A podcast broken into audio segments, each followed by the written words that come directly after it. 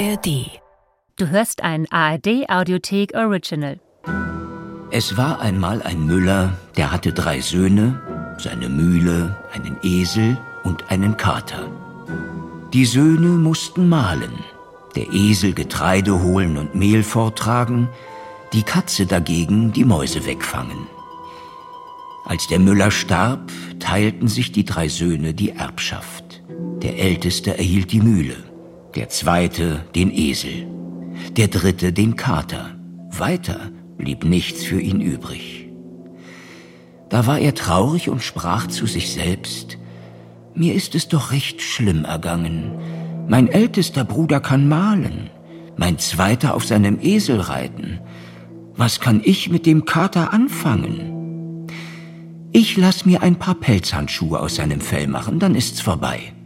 Hör, fing der Kater an, der alles verstanden hatte. Du brauchst mich nicht zu töten, um ein paar schlechte Handschuhe aus meinem Pelz zu bekommen. Lass mir nur ein paar Stiefel machen, dass ich ausgehen und mich unter den Leuten sehen lassen kann. Dann soll dir bald geholfen sein.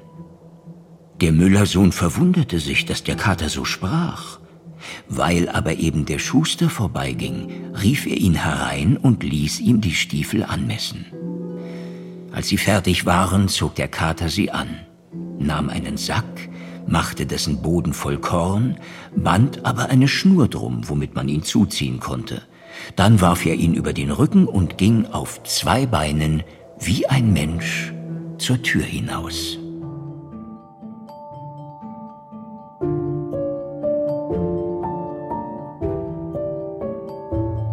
Märchen und Verbrechen. Die Brüder Grimm.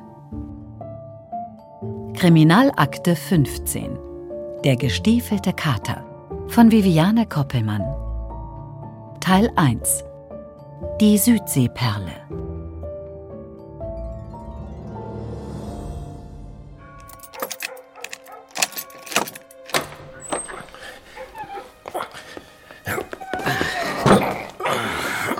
Wir sind zu Hause, Wilhelm. Jetzt kannst du dich endlich ein wenig ausruhen. Wir müssen weitersuchen. Bruderschaft. Jetzt ist keine Zeit für eine Rast. Er fiebert wieder. Das gefällt mir gar nicht. Die vergangenen Wochen waren wohl einfach zu viel für Monsieur Wilhelm. Das Attentat. Wir müssen die Bruderschaft aufhalten. Alles zu seiner Zeit, mein lieber Bruder. Erstmal musst du wieder zu Kräften kommen.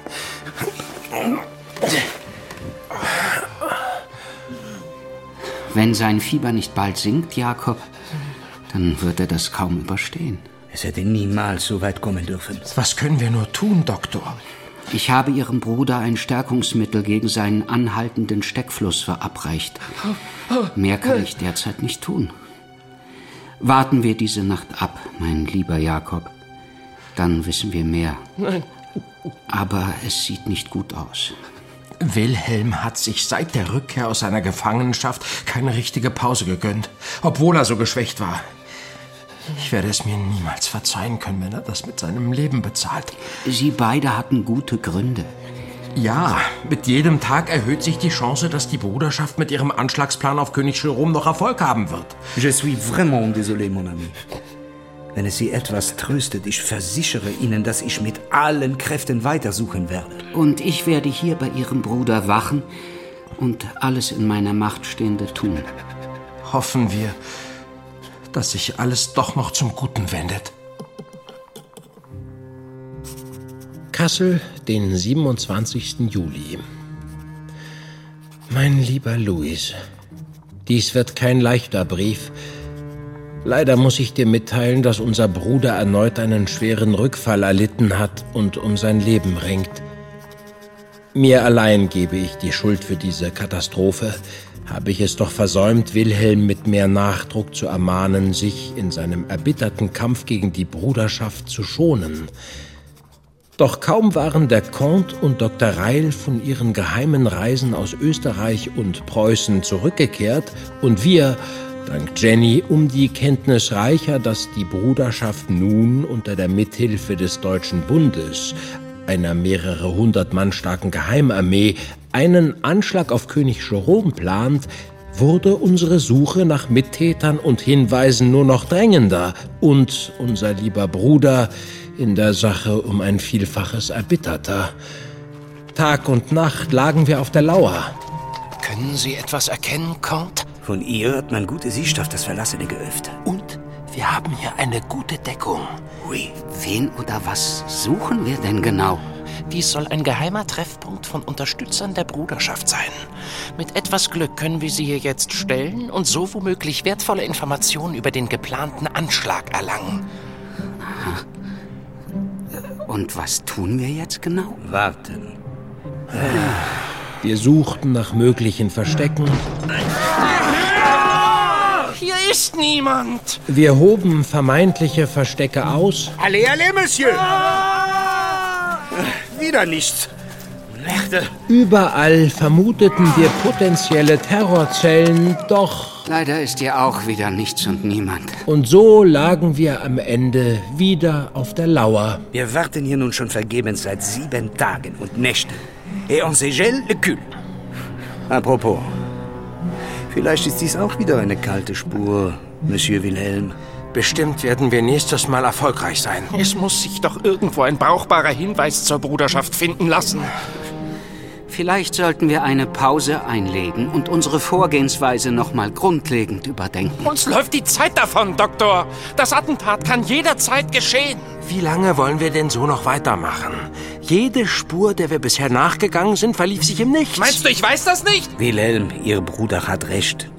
Wir stecken mit unseren Nachforschungen in einer Sackgasse. Nein, nein und nochmals nein. Wir müssen weitersuchen. Wilhelm, um Himmels Willen. Wir dürfen nicht aufgeben. Sonst hat die Bruderschaft, die Bruderschaft schon gewonnen. Immer wieder muss ich mich fragen, ob es das wert ist. Darf diese schwere Last um das Wissen über einen bevorstehenden Anschlag unser aller Leben derart beeinträchtigen? Wilhelm und ich sind doch eigentlich nichts weiter als zwei einfache Bibliothekare, Gelehrte, die sich unversehens inmitten eines aufziehenden politischen Sturms wiedergefunden haben. Vielleicht sollten wir aufhören, solange wir noch können. Aber womöglich ist es dazu auch schon zu spät. Seit vier Tagen weichen Dr. Reil und ich unserem Bruder nicht von der Seite. Doch sein Fieber will nicht sinken. Jetzt bleibt uns nur noch zu beten und zu hoffen. Ich schreibe wieder, alsbald ich Neuigkeiten habe. Dein Jakob. Steinau, den 29. Juli. Lieber Jakob, welch schreckliche Nachricht. Mutter und Lotte sind außer sich vor Sorge, und auch ich kann mich nicht recht beruhigen. Ich komme nicht umhin, euch wieder darum zu bitten, eure Anstellung aufzugeben und endlich zu uns nach Steinau zurückzukehren. Ist euer ehrenwerter Kampf gegen diese extremistischen Terroristen das Leben unseres Bruders wert? Ich denke nicht. Kommt bitte zur Vernunft und trefft die rechte Entscheidung. Wir werden einen anderen Weg finden, den Unterhalt für unsere Familie zu sichern. Da sei dir gewiss. Bitte schreibe uns alsbald und lass uns wissen, wie es Wilhelm geht. Hat sich sein Zustand ein wenig gebessert? Wir sind in Gedanken bei euch. Dein Luis. Kassel, den 2. August. Mein lieber Luis, ich habe frohe Kunde. Wilhelm ist endlich auf dem Wege der Besserung. Unsere Gebete wurden erhört. Anfänglich ging es sehr langsam bergauf, doch nun macht unser Bruder bei seiner Genesung immer größere Fortschritte. Glaube mir, ich habe mir die gleichen Fragen gestellt wie du in deinem letzten Brief. Und sei versichert, dass ich deine Bitte nicht auf die leichte Schulter nehme. Aber vielleicht meint es das Schicksal gut mit uns, denn ich habe womöglich schon bald aufregende Neuigkeiten zu verkünden. Doch dazu mehr in meinem nächsten Brief. Dein Jakob. Langsam sollte es mir doch erlaubt sein, wieder aufzustehen, Jakob. Auf keinen Fall. Dr. Reil war eindeutig in seinen ärztlichen Anweisungen. Aber mir geht es viel besser. Und das freut uns alle sehr. Trotzdem wirst du dich bis zum Ende der Woche keinen Millimeter aus diesem Bett bewegen. Unser Kampf gegen die Bruderschaft muss aber doch weiter. Waren wir uns nicht einig, dass wir das Thema vorerst ruhen lassen? Der König, Justizminister Simeon und die gesamte Gendarmerie von Kassel sind alarmiert. Sollte die Bruderschaft hier versuchen, ihren Plan in die Tat umzusetzen, bekommt sie es mit der geballten Kraft der Staatsmacht zu tun. Zudem, wie mir der Comte versicherte, wurden auch 1000 Reservisten um Kassel einberufen. Mehr können wir derzeit wirklich nicht tun. Schon gut, schon gut. Was wollen wir in der Zwischenzeit tun? Ich sehne mich nach etwas Zerstreuung. Nun, dann wollen wir doch mal sehen, was im heutigen westfälischen Moniteur steht. Oh ja, das bringt mich auf andere Gedanken. Hier zum Beispiel. Große Teile unserer Welt sind bis jetzt unerschlossen und es gibt immer noch zahlreiche geheimnisumwobene Flecken auf der Weltkarte. Doch nun wurde bekannt, dass vor geraumer Zeit eine neue Insel in der Südsee entdeckt wurde.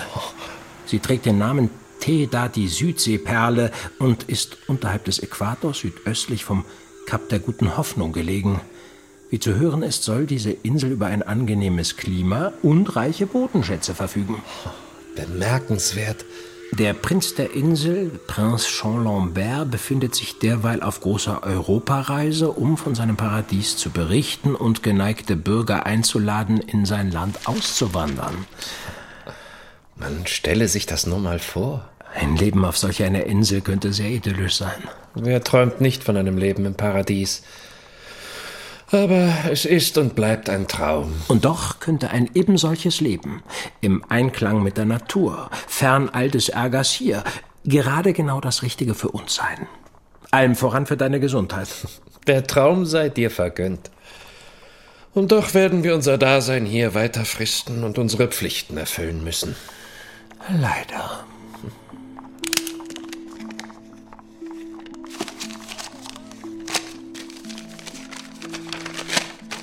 Steinau, den 5. August. Lieber Jakob, dein Brief wirft viele Fragen auf und lässt mich ratlos zurück.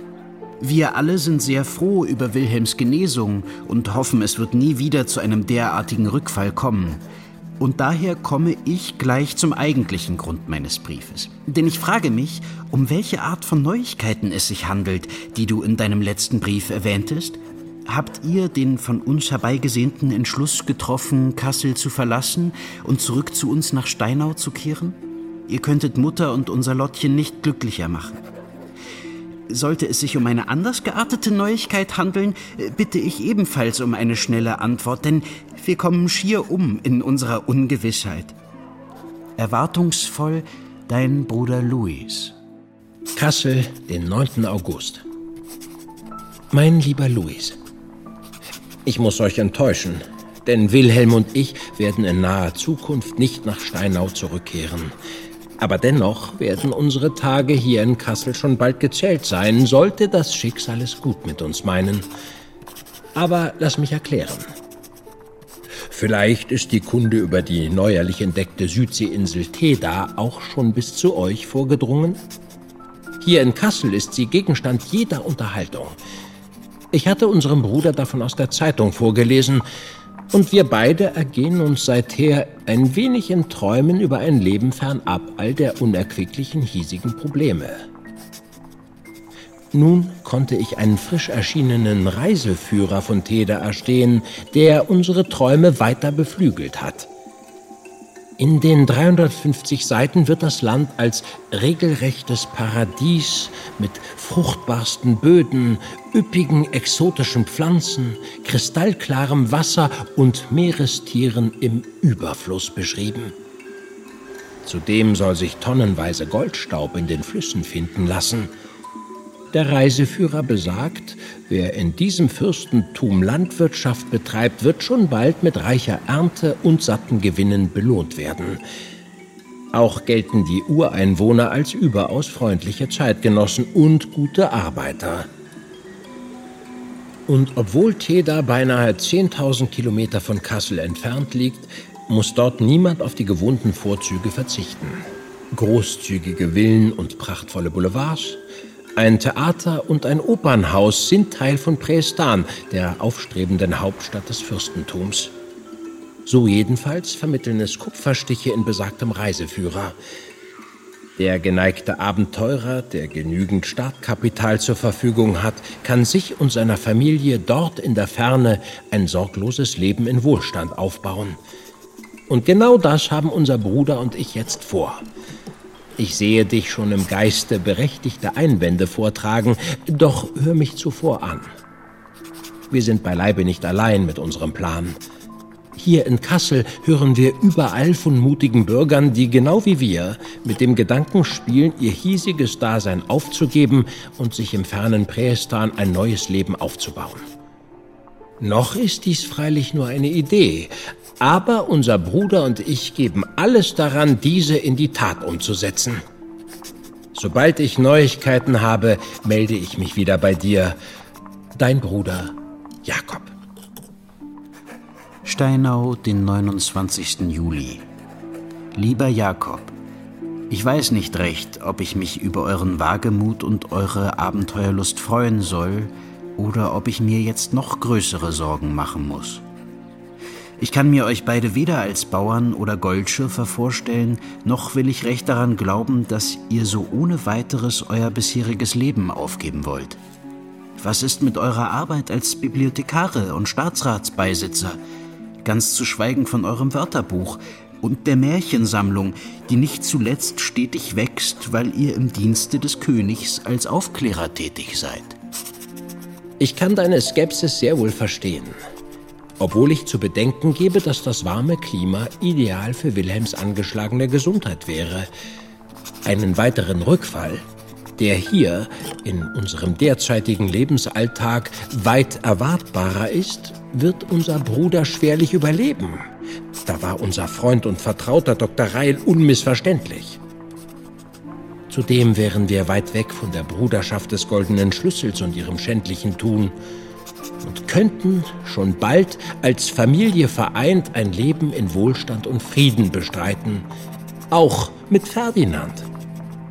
Aber ehe ich endgültiges schreiben kann, sollten wir meinen Besuch bei der gerade eröffneten Botschaft von Teda abwarten. Erst dann kann ich genaueres sagen und dann wissen wir, ob unser Traum ein solcher bleibt oder ob wir die Chance erhalten, diesen in Wirklichkeit umzusetzen.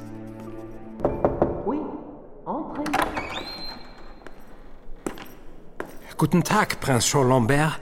Mein Name ist Jakob Grimm. Bonjour. Monsieur Grimm. Treten Sie doch näher. Asseyez-vous, s'il vous plaît. Mein Anliegen ist sicher nicht das erste seiner Art. Nach der Lektüre des überaus erhellenden Reiseführers über Ihre Heimatinsel Teda überlegen mein Bruder Wilhelm und ich ernsthaft, eben dorthin auszuwandern. Das freut mich sehr. Dafür ist unsere Botschaft schließlich da, n'est-ce pas? Das hatte ich gehofft. Alors, Sie möchten auswandern? So ist es. Ich frage mich, welche Voraussetzungen man mitbringen muss, um in Ihrem Land dauerhaft zu leben? Ich freue mich wirklich sehr über Ihr großes Interesse für unser Land. Allerdings gelten strenge Regeln für das Übersiedeln in unser schönes Paradies, denn nicht jeder, der sich dafür interessiert, ist auch geeignet. Wenn ich so indiskret fragen darf, welchen Beruf üben Sie aus? Mein Bruder und ich sind Bibliothekare bei Hofe König Jérôme Bonapartes. Ja. Und äh, seit geraumer Zeit gehen wir der Tätigkeit als Staatsratsbeisitzer nach. Ah, très intéressant. Es ist uns sehr wohl bewusst, dass sich vornehmlich Angehörige der handwerklichen Zünfte oder Bauern für eine Übersiedelung eignen. Aber ich bin zuversichtlich, dass wir mit unserem Wissen einen wertvollen Beitrag für Ihr Land leisten können. Denn auch wir Gelehrte können dienlich sein. Sie haben recht, Monsieur. Unser schönes Fleckchen Erde befindet sich derzeit noch im Aufbau und bedarf vor allem tatkräftiger Ende, die mithelfen, unser Land aufzubauen, um es so zu einem prosperierenden Staat zu machen. Nun, ich verstehe. Wir bieten beste Voraussetzungen für ein stetig gutes Einkommen und haben einen großen Andrang geeigneter Anwärter. Selbstverständlich. Aber das soll jetzt nicht heißen, dass Sie und Ihr Bruder keinerlei Chance haben, in den Genuss eines jener eisbegehrten Visa zu kommen. Denn neben einem geeigneten Beruf benötigt jede Familie ein Startkapital von 10.000 Teda-Schillingen, die ungefähr 5.000 Goldtalern ihrer Währung entsprechen. Dann benötigt jede Familie noch ein eigenes Grundstück, welches vor Anreise angekauft werden muss und selbstverständlich einen tadellosen Leumund. Vielen Dank für diese wertvollen Informationen. Der finanzielle Aspekt und der des tadellosen Leumunds jedenfalls sollten kein Problem darstellen. Hm. Sie gefallen mir, Monsieur. Selbstverständlich kann ich die Entscheidung nicht sofort und übereilt treffen, wer bei uns einwandern darf. Aber ich verspreche Ihnen, mir Gedanken zu machen und Ihnen meine Entscheidung alsbald zukommen zu lassen. Auch in unserem Land bedarf es kluger Köpfe. Und mir scheint, Sie sind ein ebensolcher. Ich wäre Ihnen sehr verbunden, Prince. Formidable. Sie hören von mir, Monsieur. Vielen Dank. Auf Wiedersehen. Au revoir. Sie sehen schon sehr viel besser aus, Wilhelm. Das haben wir vor allem Ihnen zu verdanken, verehrter Dr. Reil. Schön, dass Sie uns bei diesem kleinen Spaziergang begleiten. Ich hatte noch gar keine Gelegenheit, mich bei Ihnen zu bedanken. Ich danke Ihnen vielmals. Schon gut, mein Freund. Ich konnte doch nicht zulassen, Sie als Mitstreiter im Kampf für das Gute zu verlieren. Wenn dieser doch wenigstens von Erfolg gekrönt wäre. Immer noch keine Anhaltspunkte? Mein Bruder überwacht mich strengstens und sorgt dafür, dass ich mich derzeit nicht mit der Bruderschaft und ihren schädlichen Machenschaften befasse. Gut so und vorbildlich, Jakob. Der Comte d'Artagnan hat bisher aber auch keinerlei neue Aufschlüsse. Na, dann hoffen wir mal, dass das Blatt sich bald wenden wird. Ist diese Kutsche nicht ein wenig schnell für diese Straße? Grundgütiger, sie hält genau auf uns zu. Passen Sie auf, meine Herren. Schnell zur Seite. Wilhelm. Jakob! Oh. Das war knapp. Man könnte meinen, dass diese Kutsche es darauf abgesehen hatte, uns zu überfahren. Unsinn. Die Pferde werden dem Kutscher durchgegangen sein. Äh, geht es Ihnen gut, meine Herren? Dank Ihrer Geistesgegenwart ja. Sie haben uns genau im rechten Augenblick zur Seite gestoßen. Das hätte sehr hässlich ausgehen können. Ich bin nur froh, dass Ihnen nichts geschehen ist. Wir auch, mein Bester. Wir auch.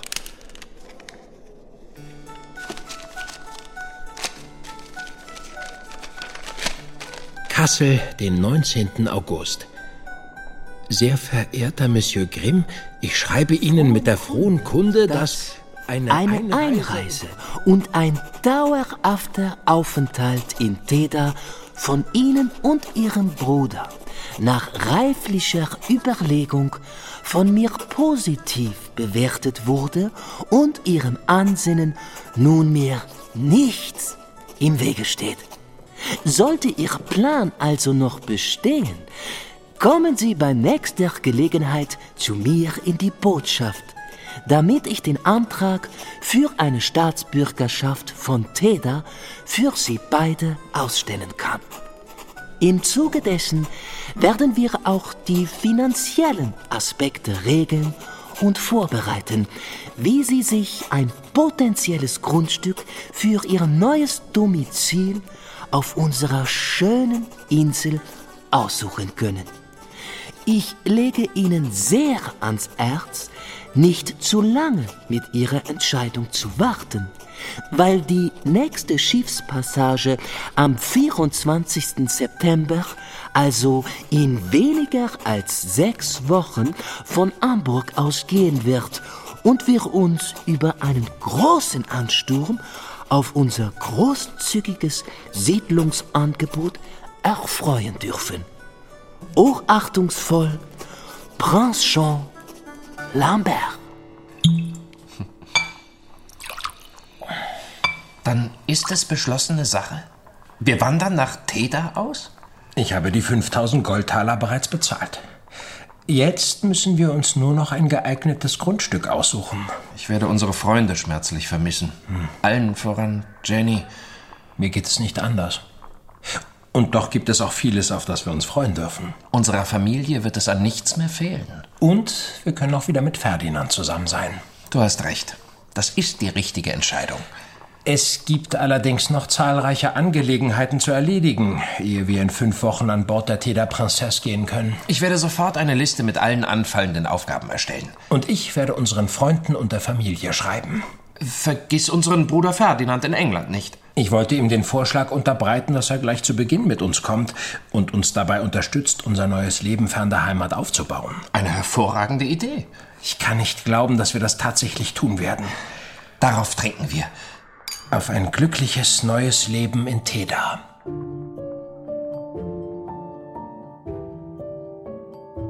Märchen und Verbrechen. Die Brüder Grimm. Kriminalakte 15. Der gestiefelte Kater von Viviane Koppelmann. Teil 1. Die Südseeperle.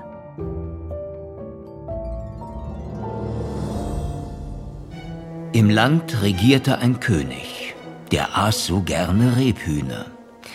Es war aber eine Not, dass keine zu kriegen waren. Der ganze Wald war voll, aber sie waren so scheu, dass kein Jäger sie erreichen konnte.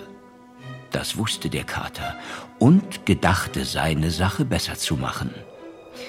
Als er in den Wald kam, machte er seinen Sack auf, breitete das Korn auseinander, die Schnur aber legte er ins Gras und leitete sie hinter eine Hecke. Da versteckte er sich selber, schlich herum und lauerte. Die Rebhühner kamen bald gelaufen, fanden das Korn, und eins nach dem andern hüpfte in den Sack hinein. Als eine gute Anzahl drinnen war, zog der Kater den Strick zu, lief herbei und drehte ihnen den Hals um. Dann warf er den Sack auf den Rücken und ging geradewegs zum Schloss des Königs. Die Wache rief, Halt, wohin? Zum König, antwortete der Kater kurz weg. Bist du toll? Ein Kater und zum König. Lass ihn nur gehen, sagte ein anderer. Der König hat doch oft Langeweile. Vielleicht macht ihm der Kater mit seinem Brummen und Spinnen Vergnügen. Als der Kater vor den König kam, machte er eine tiefe Verbeugung und sagte, Mein Herr der Prinz lässt sich dem Herrn König empfehlen und schickt ihm hier Rebhühner. Der wusste sich vor Freude nicht zu fassen und befahl dem Kater so viel Gold aus der Schatzkammer in seinen Sack zu tun, wie er nur tragen könne. Das bringe deinem Herrn und danke ihm vielmals für sein Geschenk. Ein neues, sorgenfreies Leben, fernab der Heimat im Paradies. Ein Traum, der schon bald in Erfüllung gehen könnte. Wie es für die Brüder Grimm weitergeht, erfahrt ihr in der nächsten Folge von Der gestiefelte Kater.